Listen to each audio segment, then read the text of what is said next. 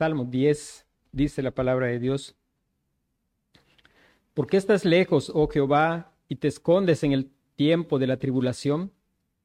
Con arrogancia el malo persigue al pobre, será atrapado en los artificios que ha ideado, porque el malo se jacta del deseo de su alma, bendice al codicioso y desprecia a Jehová. El malo, por la altivez de su rostro, no busca a Dios. No hay Dios en ninguno de sus pensamientos. Sus caminos son torcidos en todo tiempo. Tus juicios los tiene muy lejos de su vista. A todos sus adversarios desprecia. Dice en su corazón, no seré movido jamás, nunca me alcanzará el infortunio. Llena está su boca de maldición, de engaños y fraude. Debajo de su lengua hay vejación y maldad. Se sienta en acecho cerca de las aldeas. En escondrijos mata al inocente. Sus ojos están acechando al desvalido. Acecha en oculto como el león desde su cueva. Acecha para arrebatar al pobre. Arrebata al pobre trayéndolo a su red. Se encoge, se agacha, y caen sus fuertes garras muchos desdichados. Dice en su corazón, Dios ha olvidado, ha encubierto su rostro, nunca lo verá. Levántate, oh Jehová, Dios, alza tu mano, no te olvides de los pobres. ¿Por qué desprecia el malo a Dios? En su corazón ha dicho, tú no lo inquirirás, tú lo has visto, porque miras el trabajo y la vejación para dar la recompensa con tu mano. A ti se acoge el desvalido, tú eres el amparo del huérfano. Quebranta tú el brazo del inicuo y persigue la maldad del malo hasta que no hayas ninguna. Jehová es rey eternamente y para siempre. De su tierra han perecido las naciones el deseo de los humildes oíste, oh Jehová. Tú dispones su corazón y haces atento tu oído para juzgar al huérfano y al oprimido, a fin de que no vuelva más a hacer violencia el hombre en la tierra. Bueno, el domingo comenzamos a estudiar y estuvimos hablando de la, persecución. Y estaba mencionando que este es uno de los salmos que describe más ampliamente al ser humano nacido de Adán, el malo. Dice el versículo 2, con arrogancia el malo persigue al pobre. El versículo 3 dice, porque el malo se jacta del deseo de su alma. Y es una, una descripción de lo que nosotros fuimos antes de venir al Señor Jesucristo. Recordar constantemente que si hay algo que a nosotros nos pertenece y es nuestro, es nuestra maldad, nuestro pecado. Por la gracia de Dios hemos sido traídos al Señor Jesucristo y hemos sido injertados en la vida verdadera. Y si hay algo bueno es por su gracia en nosotros. Siempre que hay algo bueno y alguna persona diga algo, nuestro deber es decir que es por la gracia de Dios. No permitir que alimentemos algo dando a entender que nosotros somos personas distintas o mejores, dando gloria a Dios por, por su obra en nosotros. Y es importante que podamos recordar quiénes somos nosotros. Dios nos hizo a nosotros a su imagen y semejanza. Somos la criatura con la mayor responsabilidad de mostrar cómo es Dios porque somos su imagen y semejanza. Somos personas con dignidad porque Dios nos creó a su imagen, para mostrar cómo es Él en la creación, para administrar la creación en su nombre. Sin embargo, también debemos ser criaturas humildes porque somos de barro. Aparte de Dios, carecemos de todo valor. Si hay algo que da valor es el hecho de que somos a la imagen de Dios. Algunas culturas creían que que los que estaban encima, como los faraones, habían sido hechos de polvo de oro, y los de abajo habían sido hechos de, lodo. Otros, como los mayas, creían que el hombre era hecho de la harina del maíz. Pero la Biblia dice que Dios formó al hombre del polvo de la tierra y somos llamados a ser criaturas humildes. Sin embargo, la entrada del pecado hizo que en esencia nosotros naciéramos con la maldad y la maldad en realidad es arrogancia. Es importante que nosotros podamos recordar además que a consecuencia del pecado seguimos siendo imágenes de Dios, pero somos imágenes distorsionadas. Imágenes que fracasan en cumplir el propósito para el cual Dios las creó. Dice el apóstol Pablo, por cuanto todos pecaron, están destituidos de la gloria de Dios. Sí, siempre seguimos siendo imágenes de Dios estropeadas, ah, no mostramos correctamente cómo es Dios, incapaces de mostrar cómo es Dios. Dios es, por ejemplo, amor, y nosotros batallamos con nuestros hijos para enseñarles a amar. Odiar es natural en nosotros, pero amar es algo que Dios tiene que hacer. Nosotros, Dios es generoso. Si hay algo que Dios está haciendo siempre es dando. Él dice la escritura que toda buena dádiva y todo don perfecto viene del Padre de las luces. Y Él no solo provee para su pueblo, sino Él hace salir el sol aún sobre la gente que no es de su pueblo. Y sin embargo, nosotros sabemos que de niños aprendimos a ser todo lo contrario de generosos, egoístas, pensando en nosotros. Dios es lento para la ira y de pronto nosotros nos encontramos y resulta que nos airamos bastante rápido. Dios es paciente, nosotros somos impacientes.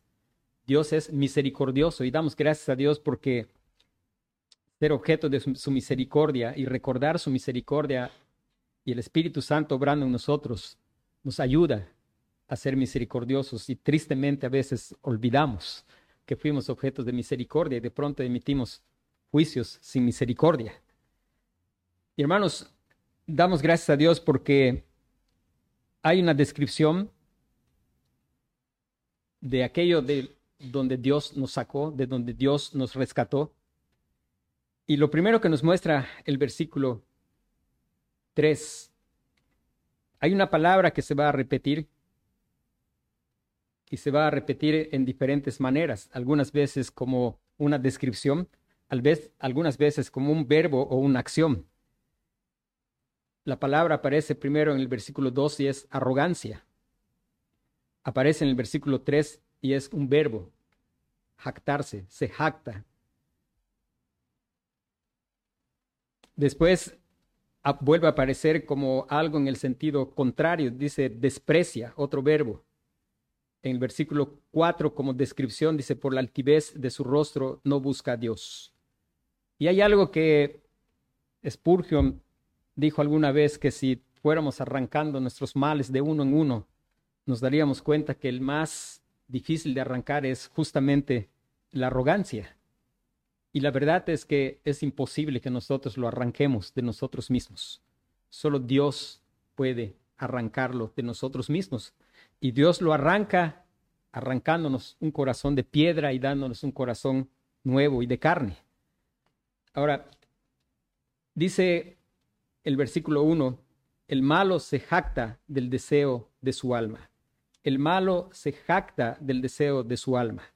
Hay un lugar donde el malo se jacta y es que él desea y se jacta.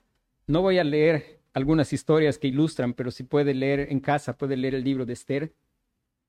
Amán deseaba algo y era su orgullo, su fuente de orgullo es que él deseaba que pues a él lo montaran en el caballo que el rey usaba y lo vistieran con las ropas reales y que lo sacaran a pasear y la gente pues le hiciera honores. Y ese era su motivo de, orgullo el deseo de su corazón era el motivo del orgullo de su alma. Vimos que al final, el domingo estuvimos viendo que en el artificio que ha ideado, Dios va a hacer que sea atrapado. Pero él se jacta del deseo de su alma. ¿Y cómo es que se expresa la jactancia del deseo de su alma? Dice, bendice al codicioso y desprecia a Jehová. Bendice al codicioso y desprecia a Jehová. Hablar bien de aquello que Dios dice que no es correcto. Y es la más grande expresión de rebelión contra Dios. Y aquí el, el salmista está hablando de, hay pecados que abiertamente nosotros, pues tristemente como seres humanos, nosotros hacemos clasificaciones de los pecados. Sin embargo, sabemos que ante los ojos de Dios el pecado es pecado y no hay pecados chicos ni grandes. Todos los pecados son graves. Todos los pecados son ofensas terribles porque son contra el Señor de la gloria. No importa que nosotros tengamos ciertas categorías, hay que recordar que eso es algo que establece el ser humano, pero que no es así a los ojos de Dios. Y el salmista habla de uno, quizá si uno piensa en alguna adicción, pues son pecados que a nuestra sociedad no es respetable. Pero uno de los pecados que en realidad muchos no vemos como pecado es la codicia. Y hasta cierto punto uno pudiera pensar que socialmente es, un pecado respetable. Y el, el malo se jacta del deseo de su alma, bendice al codicioso y desprecia a Jehová. Desprecia a Jehová. Una, una de las más grandes maldades de nuestro corazón es el vivir despreciando al Señor. Me llama la, la, atención de que en estos últimos años, o quizá muchos más de los últimos, pero se ha hecho más intenso en los últimos años, de que se nos bombardea poniendo a ciertas personas como modelos para admirar, y hay jóvenes que los admiran. algunos se les describe como hombres emprendedores que lograron algunos simplemente, según se dice, en construir grandes empresas en la cochera de su casa. Y la verdad es que se habla muy bien de personas que los caracteriza algo, la codicia. Pero vivimos en un tiempo en que la gente que admira a esas personas desprecia a la persona más digna de admiración. El Señor es el ser más valioso.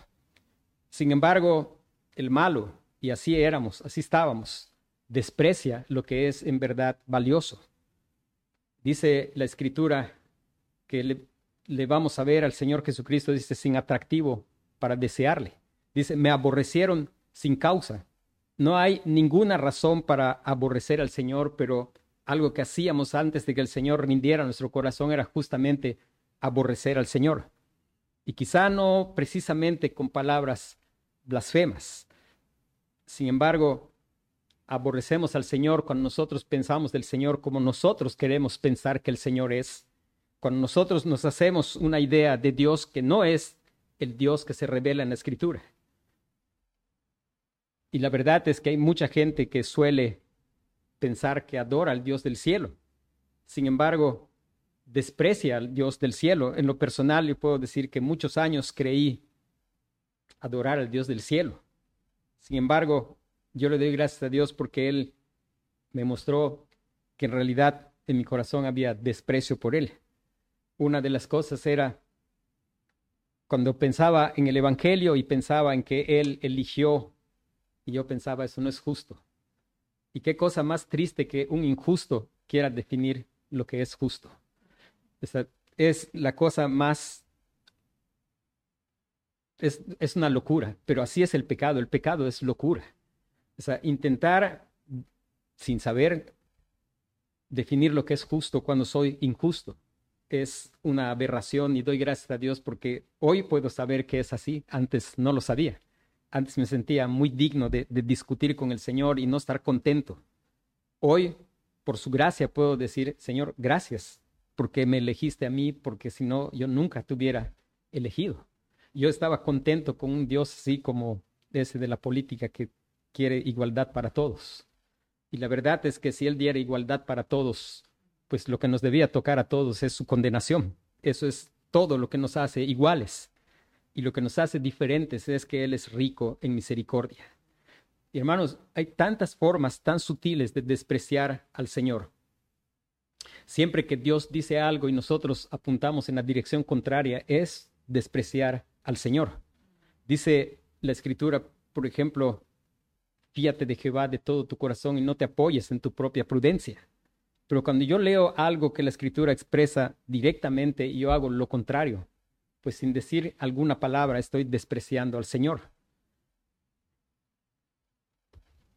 Después dice el versículo 4, el malo por la altivez de su rostro no busca a Dios. No hay Dios en ninguno de sus pensamientos.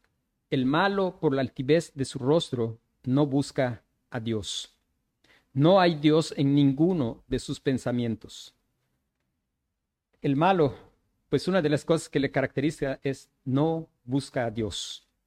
Yo les decía hace un rato que mucho tiempo yo pensé que sí buscaba a Dios, pero en realidad buscaba a un Dios de mi, de mi imaginación y no al Dios que es rico en misericordia, no a aquel Dios que es santo, santo, santo, no aquel Dios que hace posible la salvación, no aquel Dios que no es que hace posible, sino hace todo lo que se requiere para la salvación de un pecador.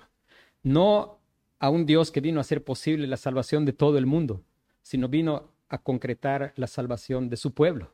Dice en la misma definición del nombre de nuestro Salvador es llamará su nombre Jesús porque Él salvará a su pueblo de sus pecados. Y a pesar de que pensamos en Dios,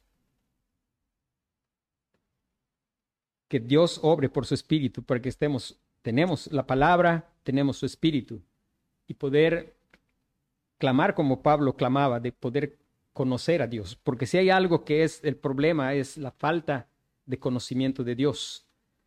Note que el Salmo dice aquí que no hay Dios en sus pensamientos.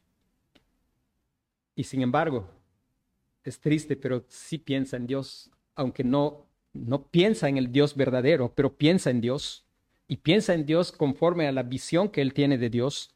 Por ejemplo, en el versículo 11 está pensando en Dios porque él dice en su corazón, Dios ha olvidado.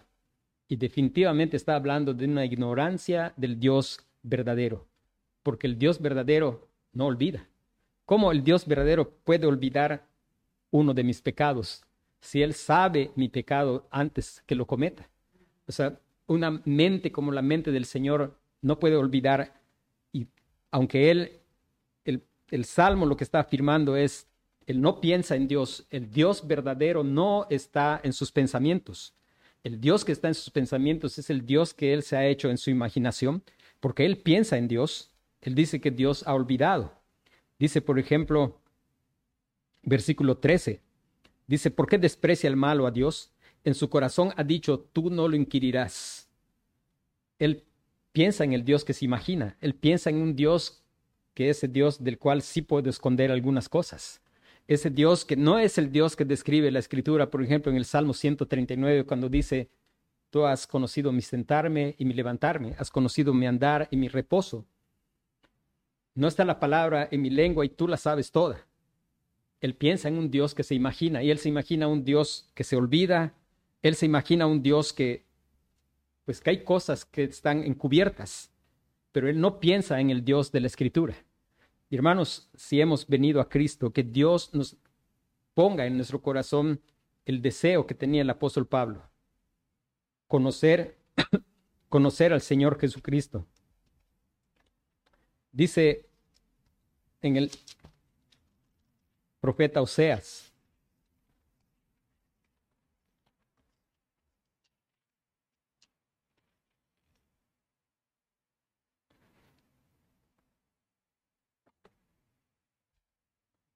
Si puede leer en casa Oseas, se va a dar cuenta cómo el profeta Oseas hace mucho énfasis en que la cuestión es la falta de conocimiento de Dios.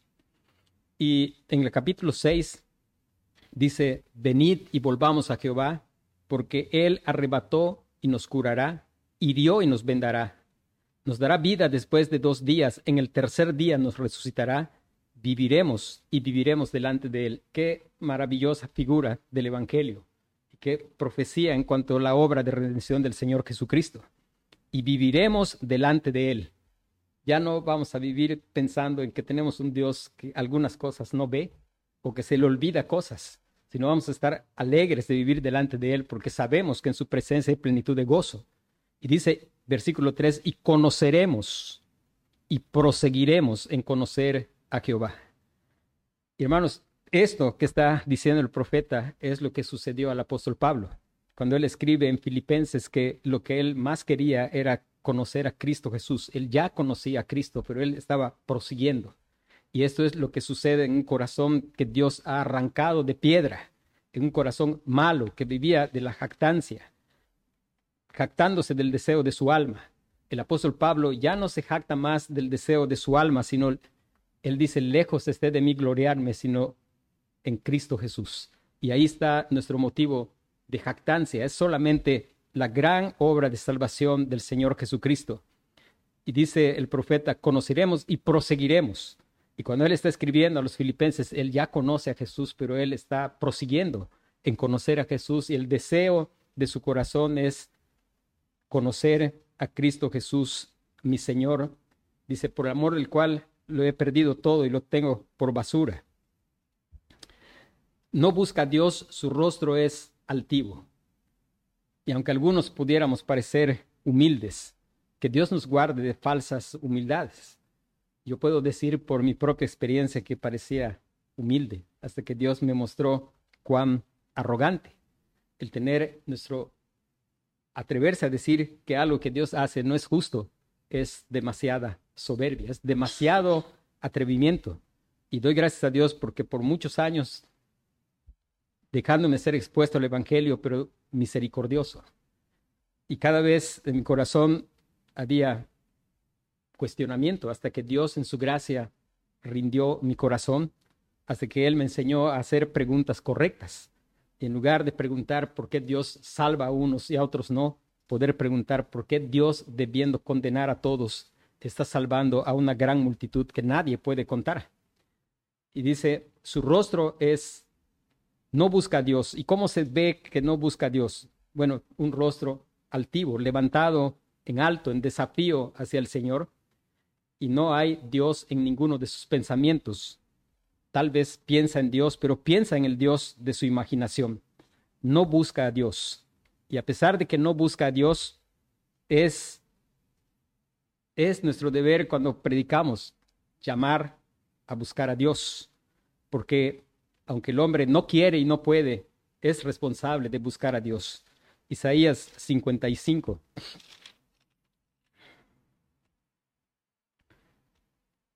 Seis hasta nueve dice, buscad a Jehová mientras puede ser hallado, y amadle en tanto que está cercano.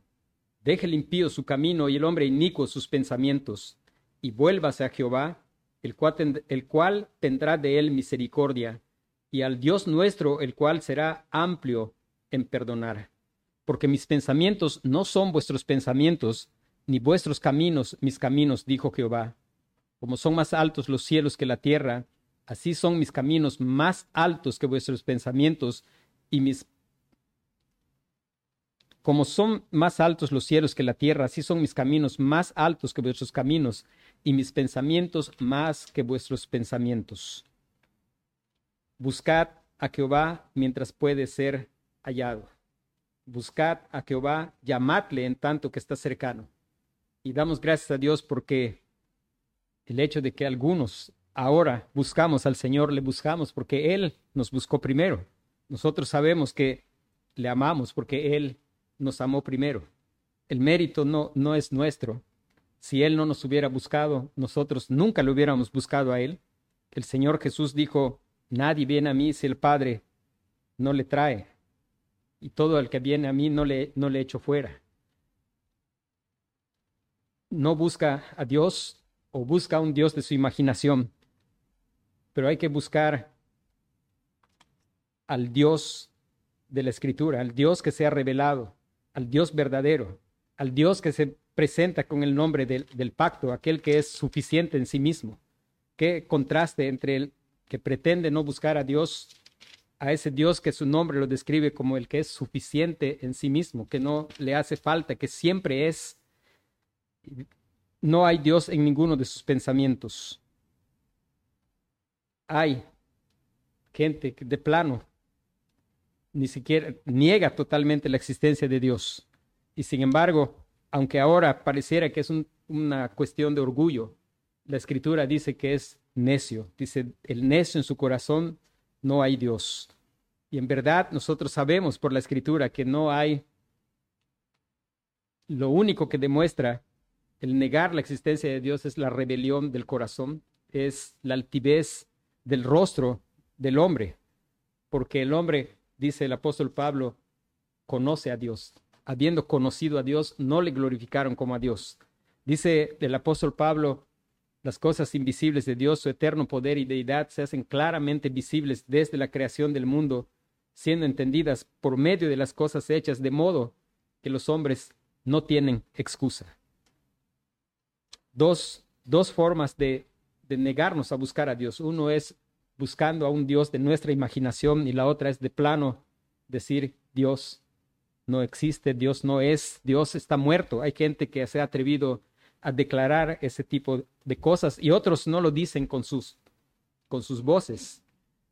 Y que Dios nos guarde de decirlo nosotros con nuestras acciones, porque si bien estamos en Cristo y estamos siendo transformados, somos pecadores en recuperación. Aún tenemos una vieja naturaleza. Dice después, versículo 5, sus caminos son torcidos en todo tiempo. Sus caminos son torcidos en todo tiempo. Hay algunas traducciones de la escritura que mencionan este versículo como mencionando que dando a entender de que son prósperos en su camino, en lo que emprenden de manera en este mundo material, prósperos en sus negocios.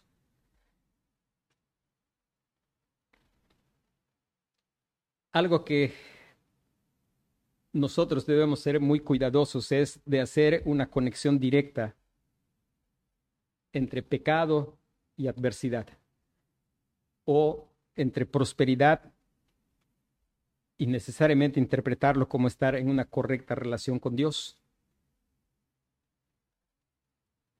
Uno puede tener el camino torcido y las cosas ir bien, dice el Salmo 73.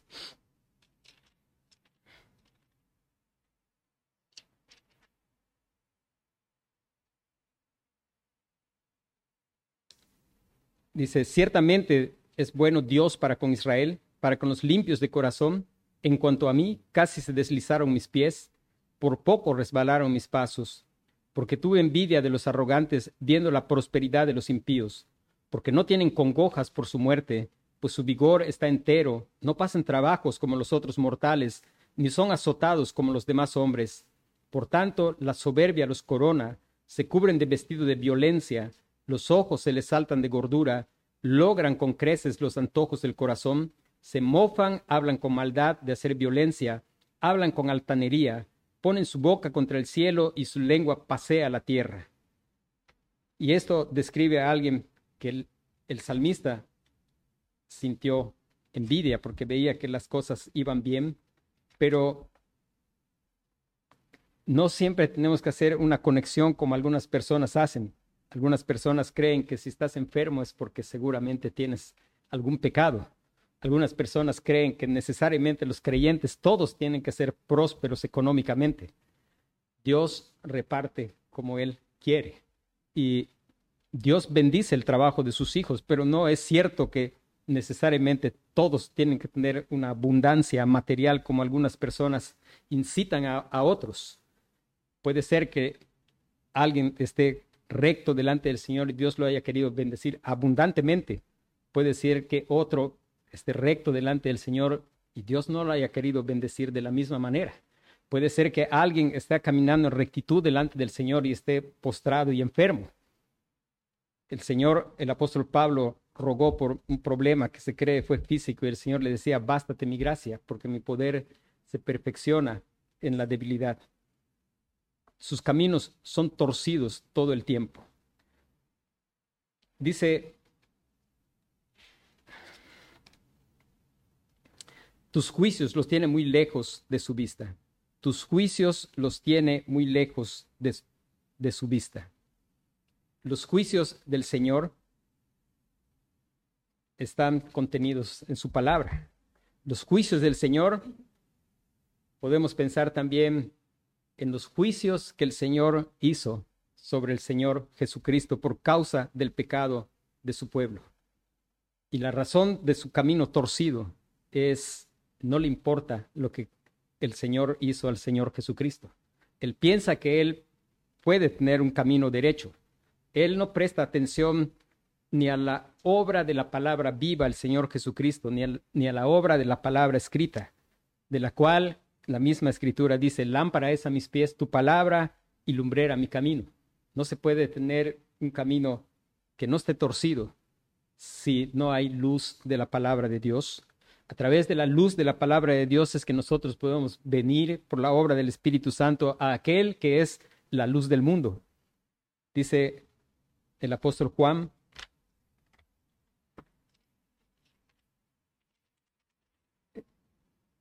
en Juan capítulo 1, dice versículo 7, este vino por testimonio para que diese testimonio de la luz, a fin de que todos creyesen por él. No era la luz, sino para que diese testimonio de la luz.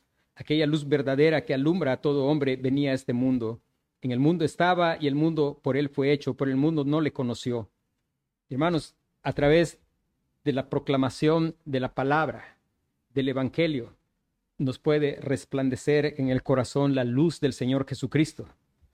Pero aún más, no solo, no solo es luz para alumbrar nuestro camino, sino el camino derecho es el mismo Señor Jesucristo. Dice la Escritura, yo soy el camino, dijo, dijo el Señor Jesús, yo soy la verdad, yo soy la vida. Nadie viene al Padre si no es por mí. ¿Qué esperanza hay para el malo. La esperanza que hay para el malo es lo que dice el profeta Isaías en el pasaje que leímos. Buscad a Jehová entre tanto que puede ser hallado. Llamarle. Isaías 55. Buscad a Jehová mientras puede ser hallado, llamadle en tanto que está cercano. Esa es la esperanza. Ahora es tiempo que podemos buscar a Jehová. Y tienes que saber que por ti mismo, pues no puedes. Pero si Dios está hablando a tu corazón, clama para que Él, para que Él te salve. Clama para que Él te dé arrepentimiento para vida. Si Dios está hablando a tu corazón, pues es tiempo de humillarnos delante del Señor, de dejar la jactancia en el deseo de nuestra alma y que Él obre nuestro corazón de tal forma que el deseo de nuestra alma sea, sea el Señor como el salmista cuando dice, mi alma tiene sed de ti, en tierra seca y árida, o como el siervo brama por las corrientes de las aguas, así clama por ti, oh Dios, el alma mía. Que sea el deseo de tu alma, el mismo Señor Jesucristo, que sea el motivo de nuestro orgullo, de nuestra jactancia, Cristo y su obra para nuestra salvación.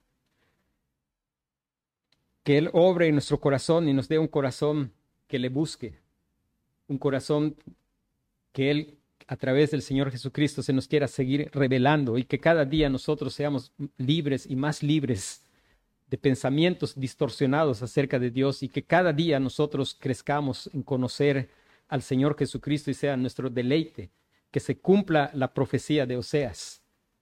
Vamos a proseguir en el conocimiento, en el conocimiento del, del Señor.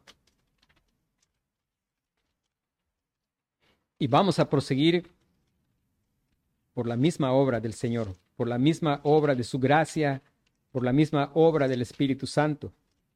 El Señor nos conceda, dice, y conoceremos y proseguiremos en conocer a Jehová.